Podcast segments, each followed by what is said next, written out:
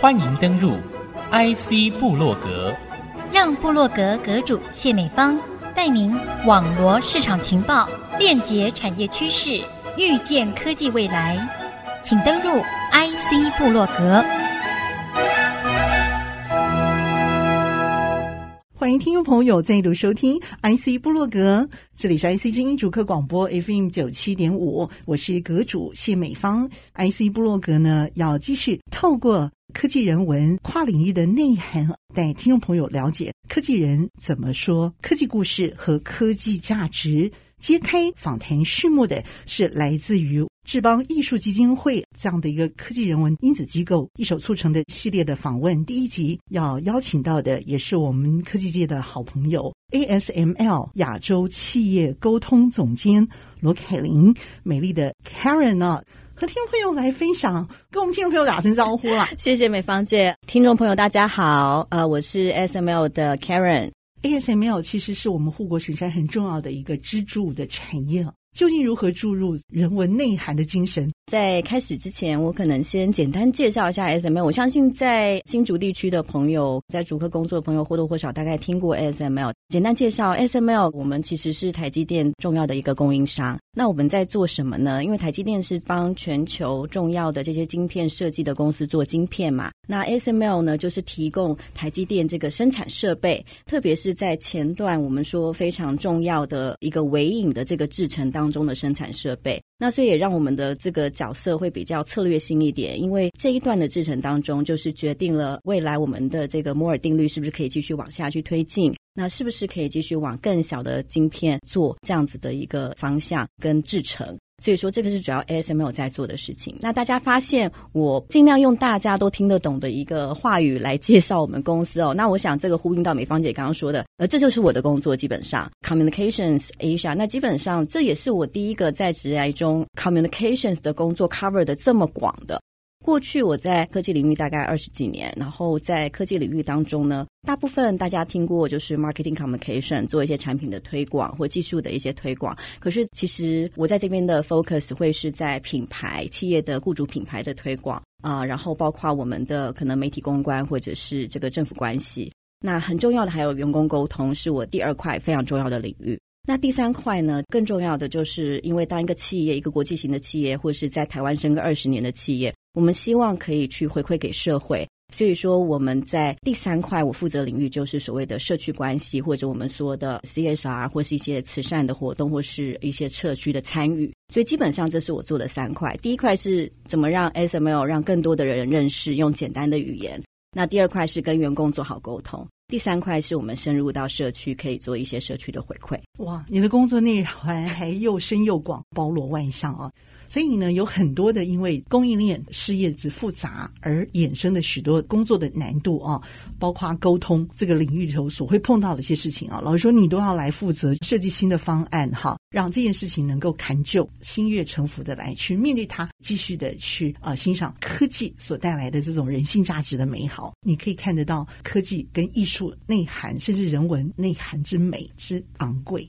你怎么去看它？我比较不喜欢说“化妆师”这个词哦，我觉得我们是一个说故事的人。把公司的一个美好的故事说给我们的乐听众，跟我们的这个目标对象来听。那不同的对象呢，他们会希望接受，或是他们想要理解的部分可能会不一样，所以我们必须用他可以理解的方式去把这个故事呈现到他面前。所以我会定位我自己的工作是一个企业的说故事的人。我想比较从大的构面来看哦，就现在呃一个 buzzword 在所有的企业当中，应该就是 ESG。包括三个面向，一个是 environment 环境，然后 social，然后跟 governance。这个是一个联合国它定的一个一个目标。那所有的企业，特别是上市贵公司，像台湾上市贵公司，其实都会针对联合国制定的这个目标，那大家会一起往那边去推进。那为什么这件事情是重要的？因为我们知道所有的企业没有办法独立于社会存在嘛。所以说，我们今天做的所有的事情，我们如果要让它永续可以去发展的话，其实我们必须从 ESG 的这个角度来看，我们怎么样去做一些改变，包括对于环境做一些 improvement，或者是做一些贡献，然后还有在社区的部分，呃，我们说 social 或是社会这一块做一些贡献，那甚至到我们其实本身的我们的监管的部分，我们可以做得好。所以这个是 ESG，可能可以去讲一下，是说我们在 social 的部分，因为我想大多数的企业如果是有工厂哦，在台湾，那大部分可能可以去讲到一些 environment。那 SMO 也有在工厂，我们在台湾也有设工厂。那我们当然也设定了目标，就在 E 的部分，很快我们的目标，联合国的目标是二零二五年要净零碳排嘛。那 SML 我们对于自己的期许，是我们希望可以在二零二五年缩短二十五年哦，在我们自己 operation 的部分就可以达到净零碳排。那整个 supply chain 就是我们的 supply chain 的部分，我们可以在二零四零年帮助他们一起达到。那 in order 可以在二零五零年的时候，可以一起去达到这个联合国的制定的目标。所以这是在一的部分，我们有一些做法。有超前吗？这个部分以联合国的时间来说的话，我们其实是超前的，因为台湾是整个半导体全世界的心脏嘛，我们是整个半导体产业供应链，大家都很努力在做这件事情。那我们也会帮助我们的 supplier，就是我们的供应商一起来达成这个目标。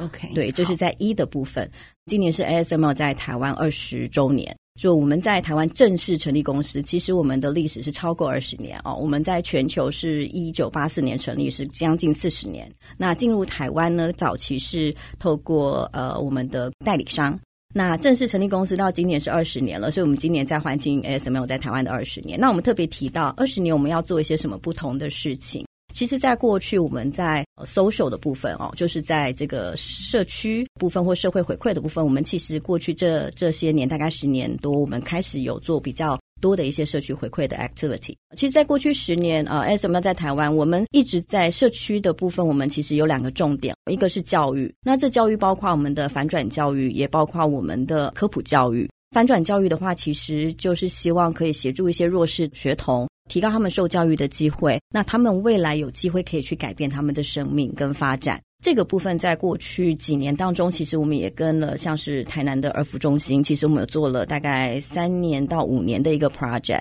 提供经费，让我们的员工可以参与他们的一些活动。小学的孩子是？对，这个呃，在儿福中心的话，它比较是 focus 在国小的学童，然后一直到高中生都有。提供的这些经费是帮助他们可以，比如说小学生可以去接受一些课后的辅导课。那寒暑假的时候，他可以到那个儿福中心的这些办公室，他可以去上课。那为什么要做这件事情呢？因为我们发现很多在比较偏乡或是一些非山非市的一些小朋友呢，所以几百个孩子啊。反转教育部分的话，我想我们应该是有辅导了上千名的学童哦有不同年龄层。那主要是因为比较弱势家庭的小朋友，他们其实很明显的，他除了缺乏学习资源之外，其实他更缺乏的是陪伴。那如果他因为隔代教养，他没有家长陪伴的情况之下，其实很容易会误入歧途或者是辍学。所以透过那个合作案，我们是希望可以把这些小朋友可以都在一起，让他们可以接受一些透过科普班或是寒暑假的这些夏令营，或是一些品格教育，让他们可以包括一个是学习的成绩会比较好。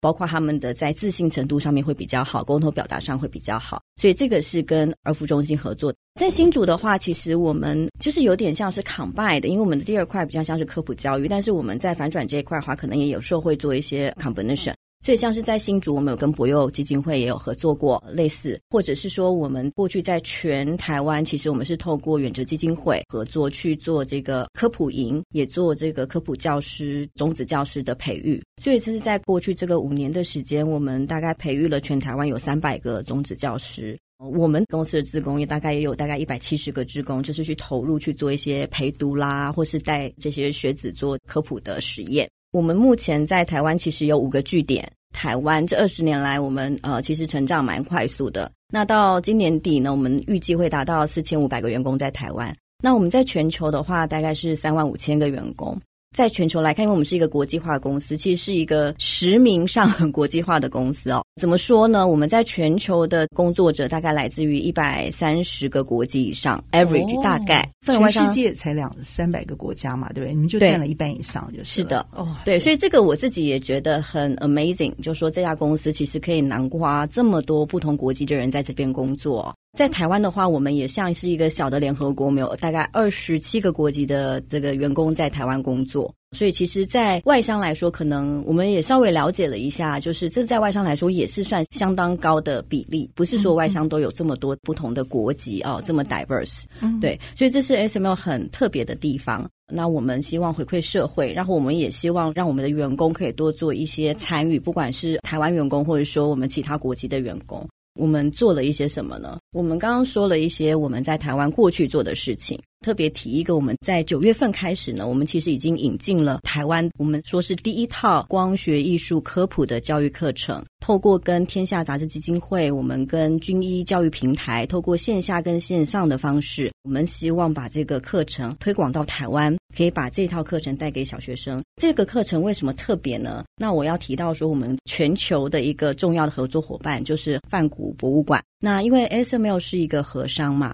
那我们在荷兰总部这里，其实我们是梵谷博物馆的一个独家赞助的企业合作伙伴。跟梵谷博物馆合作的内容是什么呢？包括两个部分，一个是让我们的呃员工也当做是企业职工，把我们的所学帮助范古博物馆去帮助范古的画作修复的一个工作。但是我们本身不是 contribute 在修复这一块，而是透过我们可能是光学的技术，可能透过我们的量测技术去发现它的一些画作的一些瑕疵，可能需要修复的地方。那再由专家去进行这个画作的修复。所以这是跟范古博物馆合作的第一个部分。那第二个部分。份呢，就是在科普教育。那大家知道，就是其实科普其实一直是大家近年来所有的企业都在投注的部分。但是就像在台湾也是一样哦，就是说台湾像一零八课刚出来之后，其实很重视素养，重视这个呃跨域。我们在荷兰，其实我们也很重视这件事情，所以我们在跟梵谷博物馆合作，特别这个专案当中，有一个就是我们共同去发展了一个叫做光学跟艺术的一个科普的课程，所以我们目前还在持续增加当中哦。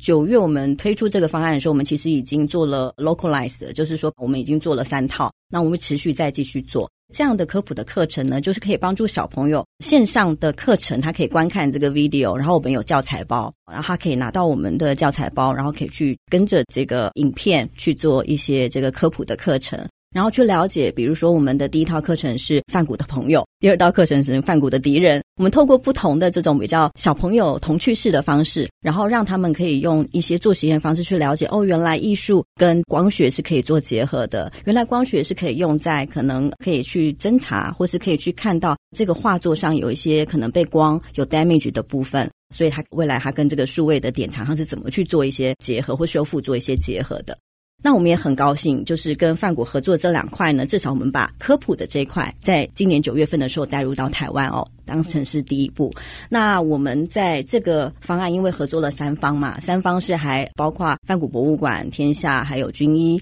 各有各自的角色。那我们加入了第四方，也就是我们在台湾的员工。那刚刚说我们在台湾员工其实很多元。那除了我们本土化教材之外，其实我们希望我们的员工可以去帮助这些小朋友。陪他们去伴读、陪读哦，就是我们在这个整个方案当中，其实它除了科普之外，它也很重要一个是阅读的素养。嗯、所以呢，我们其实在这个专案当中，我们让我们的员工，我们去认养我们去的这些学校，呃，每个月我们其实都有活动，每个月员工都固定的就近就在新竹、台中、台南、桃园等等这些，未来可能还有高雄，我们会在这些办公室的附近有跟一些固定的学校合作。那员工呢？我们是利用上班时间，利用上班时间，其实我们给员工有这个职工的时数。那员工可以用，不管是他在休假期间，他可以用他的职工时数，或者是整个团队老板可以带着员工一起去当企业职工，然后带小朋友去阅读科学或是艺术相关的书籍，去帮助他们增加他们的阅读能力。第二个部分就是带着小朋友，因为我们都是工程师比较多嘛，带着小朋友一起去做这个光学科普实验。激发他们对于学习科学的一个兴趣，所以我想这整个方案，我们今年到十二月，我想我们第一个阶段快要结束了。到十二月到目前为止，我们其实将近 reach 到快要两万个小朋友，线上线下的部分加起来。嗯、那我们希望明年可以有更多的小朋友一起加入这个方案。等于说，在后疫情时代，我即使有疫情的恐惧，我依然还可以用这种科技线上的这个方式，达到大家对于艺术科普啊这方面的长新的一个学习跟创新的一个热情动力。在一些比较偏乡的学校，他很难在周末的时候再把小孩带出来。嗯所以他可能需要服务的时间是周间。那所以我们也特别针对这这样的一个需求，跟台湾的这个管理团队做了一些讨论。我们其实就有衍生出另外一种做法，就是让这个员工他可以在周间，可能是透过团建哦，就是 team building 的方式，一些小的一些部门，他们可能可以主管带着几个员工一起去做职工，他可以去做陪读。我们刚刚说的就是比较是这个教育的部分去做陪读。那其实我们还有另外这种服务的模式。其实我们今年从五月份开始，就陆陆续续有做一些比较小群体的，我们叫做 Pan Fest。这什么意思呢？那一样跟泛谷有关系哦，也是，对，一样跟泛谷有关系。PanFest 是一个美国的一个 Hospital Art，它算是艺术治疗一个部分，我们把它当成艺术治疗的一个部分。所以在台湾，我们把美国伙伴这边做的事情引进来的时候，我们就把它定位成一个艺术治疗。然后让我们的员工可以去帮助一些，比如说久病在医院里的病人，或者是说有一些身心障碍的病患，他们可能因为长期可能是卧病在床，或者是说久病嘛，可能心情上会比较受到一些影响。那梵谷的话是一个比较明亮的一个色调，所以透过志工一起陪伴他们一起画画，然后把梵谷的画完成。展示在他们的生活空间当中，我们希望透过这样子的陪伴，然后一起手作，然后让他们可以感觉到心理上面的一个 peaceful，就是说，PenFest 是一个国际性的一个做法，那但是你们把它引进在台湾。让它 localize 之后，然后也帮助我们这边可能是啊有需要的一些艺术治疗的病患能够接触这个艺术的关系，而改变了他们可能有一些比较悲观负面的人生观，意思是这样的，没错。哎，我很好奇，想问一下里头有一些动人的小故事。我举一个例子哦，就是说我们在刚刚提到我们跟台南儿福中心的合作，算是蛮长一段时间。那是我们所谓的反转教育，其实这些都是一些比较弱势的一些孩童。中间我印象很深刻，就是我们有一个交流的时段，就是我们请儿福中心这边的小朋友，这些小朋友很有趣哦。比如说那天我们请来的有包括小朋友跟包括我们的儿福中心的社工，社工指的是帮儿福中心合作的人嘛，不是我们公司的员工。然后来到我们公司，跟我们公司的员工大概做一个对谈跟分享。在这个过程当中，我们就听了这个社工姐姐们的分享。那这些社工姐姐她们过去其实也是透过儿福中心的资源。在这样的一个帮助下长大的小孩，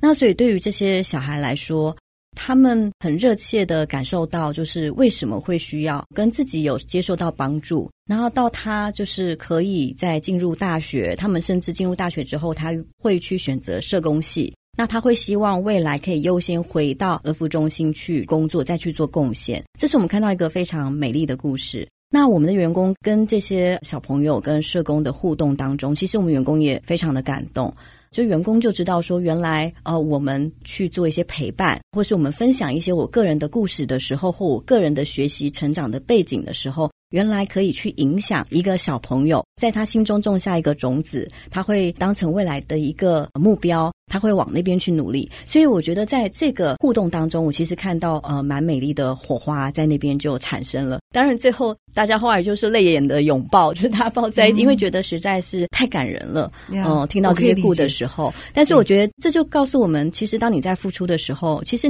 你并没有去求一些回报。但是你不知不觉当中，你是给一些需要帮助的人一些正面的影响。嗯、那我们也希望让员工他可以去感受到，哦，原来我是可以付出的。那我的付出是可以有一些正面的影响的。嗯、那他会愿意形成一个正循环，一直不断的去做这些事情。我想这样的一个正循环哦，也同样的带到你们的工作当中，让他们可以去面对一些。我想到那个微影技术，真的是吓死人了！你根本就是找不到那个任何可以置入的技术，再继续去改变这样的一个精致完美的技术了。但是你们还是要继续去发现不可能，而去找到新创的这个空间。这样一个微小的一个发现，也就像希望的曙光一样，射进了缺乏的角落的时候，这个社区会因为你们的投入资源，而这些善良的这个价值，开始有了改变的曙光。这个地方也是让我们非常的期待的部分哦。稍后再回到 IC 部落格，继续透过我们美丽的 ASML Communist Asia，美丽的 ASML 亚洲企业沟通总监 Karen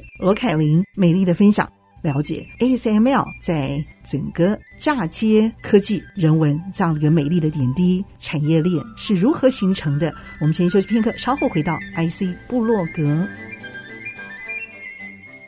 欢迎再度回到 IC 部落格。那么今天呢，美丽的 Karen 哈，其实不是只有说 ASML 发生的小故事给大家听，她同时也在用眼睛对着美方姐说话。所以今天的阁主呢，真的是超难做的。Karen，ASML 其实听起来就是一个价更高的一个产业。他在二十年前当初胼手知足啊，对他的远见还有投资的这种人力啊，继续在这个产业链上加入。今天的护国神山事业链，包括我们的 ASML 这个部分的一个发展这么亮眼，在这当中一定发生了一些我们不知道的一些美丽的故事。你看到了什么？我们所不知道的事情？刚刚讲 ESG 嘛，三个面向，在 E 的部分我们谈了一些些，但没有谈我们实际的做法。那我们今天想 focus 多一点在 social 的部分。我想，我们从 inside out，就说从我们的内部，比如说从企业的文化面、组织面，再去看我们怎么去协助或去帮助我们这整个社区跟社群。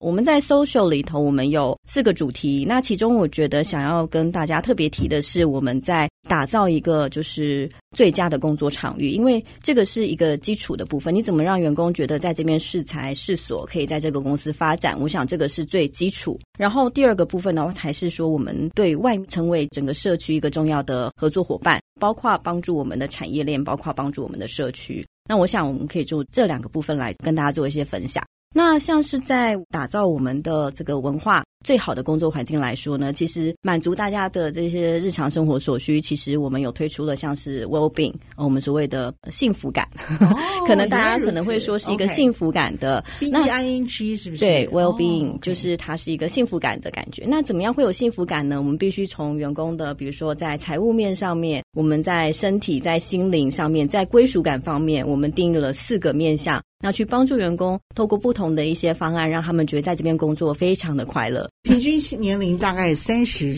出头吗？我们平均不到不到三十五。我们员工的平均年龄三十四点五，而且新员工就占了一半。哦，原来如此。OK，五年之内的员工占了公司大概有六十 percent。也连接到我们怎么样去留才跟吸引我们人才加入这样的公司。工作场域上，我们刚刚说四个面向都非常的重要。第一个是你必须要打造一个具竞争力的薪资嘛，因为这是大家要吃饱肚子，这是最基本的人类的需求的第一层，对吧？就说呃，我们一定要是有竞薪资的竞争力。那第二个就是他在一些相关的公司的福利。大部分是工程师，大部分需要轮班，因为有我们工作性质。那如果以轮班工程师，他含他轮班的津贴，以一个硕士毕业新鲜人进到我们公司的话，他大概年薪可以到一百六十万左右。嗯、对，这个是一个大概的一个参考。第二个部分，大家会看的比较是一些福利嘛。那所以说，在 SML，其实我们最近也在看，就是我们的比如说年假的部分，一般外商公司就是年假比较多，我们现在甚至希望可以再提高。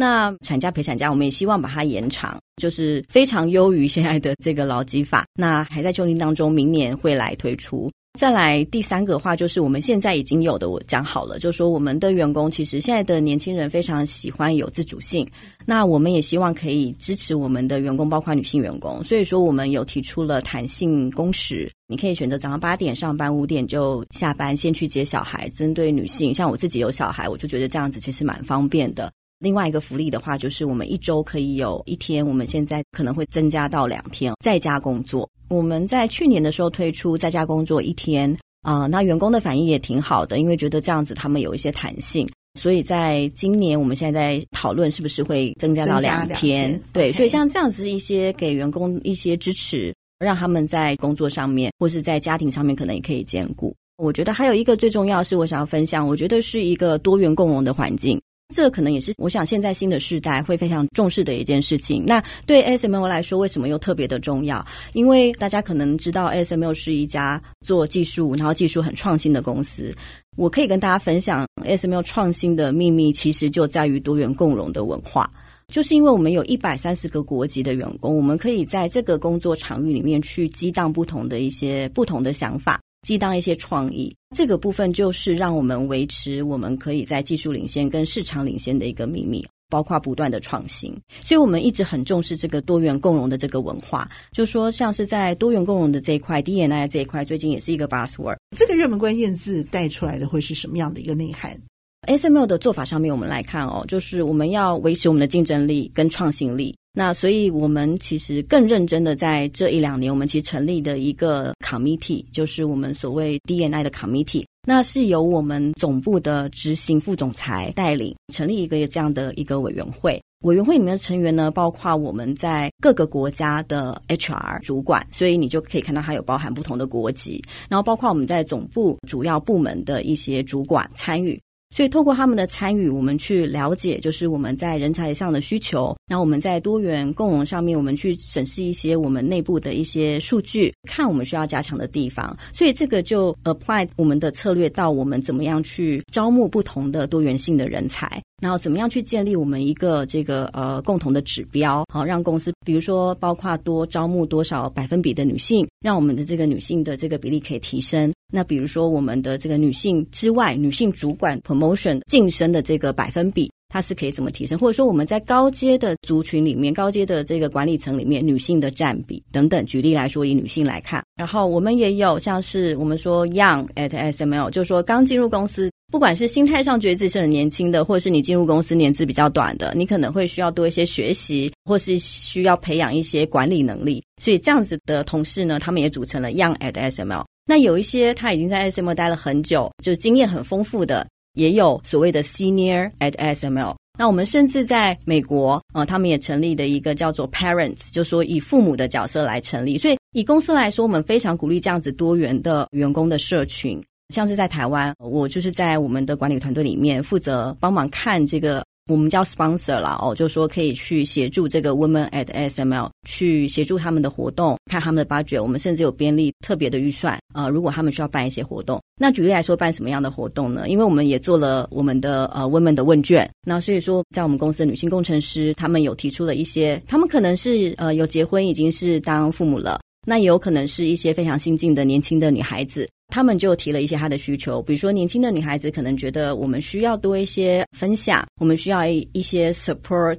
net，就说一个支援的一个支援网络，在心灵上面可以有一些支援。那有一些是已经是父母的，他可能觉得我需要一些亲子的一些教育或者是一些政策上的支持。所以透过他们的一些讨论，然后我们就带回来公司的管理团队去做政策上的一些修正，或者是一些社群活动上面的一些支持。所以这是一个例子，以女性的员工来说所以这是怎么样我们公司来推动一个 DNI，然后让我们的员工也可以去积极的参与，那公司去支持他们来做这样的事情。国际化会让我想到一个比较容易表现的方式，除了文化之外啊，人种之外，还有就是语言。刚刚说的这些社团，那还有一个就是美食，还有一个可能是多元的这些节庆活动啊，这些特色族群，在你们这边也有吗？一些相关的竞赛啦，或者是家庭日活动之类的。有一个事情很重要，是你要营造公司这样的一个环境的时候，你做的员工其实要先有一个 mindset，嗯、呃，你要先有一个 mindset，知道我们在这样子的环境里面，你是需要去尊重多元。所以在这个部分，我们甚至会开设课程。我们其实有导入一个叫做 unconscious bias，就是无意识的歧视吗？对，我们有引进了相关的课程，呃，帮助我们的员工去。觉察他自己是不是有一些犯了这没有意识、下意识的一些可能不小心的歧视，或是一些想法，或是语言上，他可能会冒犯别人。这个我们在美国、在荷兰都有。对，所以说在这个我们在台湾其实也陆续在推，那甚至会有一些 workshop 让大家可以去做一些 reflection。我们刚刚说一百三十个国籍，我们有把不同国籍的这个文化做成 cultural card，就是说每一国它有一些什么事情你要注意的，你跟这国的人在沟通的时候，你要注意的。举例来说，我们在台湾可能都是节庆或者什么，我们是送红包。可是可能你在韩国跟日本，他们其实是白包，他们是白白色，他们比较重要活动，他们都是白色，白色代表的是很庄严肃穆的跟高贵的。对，所以这个是文化上的差异。可是你可能会不了解，所以举例来说，我们会把这个国家，就是一百三十个国家的文化的一些重点需要注意的事情，他们可能会觉得被冒犯的地方，做成 cultural card。然后在我们公司的内网，所以员工会知道。假设今天我们刚刚说台湾二十七个国籍，那外国人要来台湾工作的时候，我们都会让他上这个 culture 的课程。所以他会知道说，哦，我在这边工作，所以我要注意，原来这里 culture 是这样子，跟我成长环境不同。因为毕竟文化的形成，或是你对这个认知是在你成长背景当中，所以我们公司会帮助他们。所以这是一个。那再来第二个层次，才是到我们有一些所谓无意识、可能不小心的一些歧视。那我们相信大家都不是故意的，只是他我们为什么说他无意识？因为他是在你的成长背景当中，所以我们会透过一个 workshop 让他们有一些 reflection。就是说，他们可以去思考一下，说：“哦，原来我其实不小心做了这件事情，这件事情别人是会受伤的。”对，所以这个就是在我们慢慢去形塑这样的一个环境。那像我们公司的文化上，我们常常可能在报章上现在会看到我们谈的三 C culture。那在文化上面，我们的推广也是透过这样，我们把文化。因为包括文化或我们说刚刚说这多元共融，它都是一个很概念性的。那我们的做法是让它变成一个行为的准则，那大家就比较容易去 follow，大家有共同的语言，然后大家有一些共同的行为，你就会形成一个尊重的环境啊，或是一个共同文化的环境。这个很有趣的地方就在这里啊！我觉得你进入的是一个小型的联合国世界哦，等于这样的一个工作的氛围，让你整个人的视野啊，跟你的行为都跟着世界在转动。哎，我很好奇，你在这样的工作环境里头，跟这么多不同国籍的人相处啊，最大的收获跟功课在这里头是什么？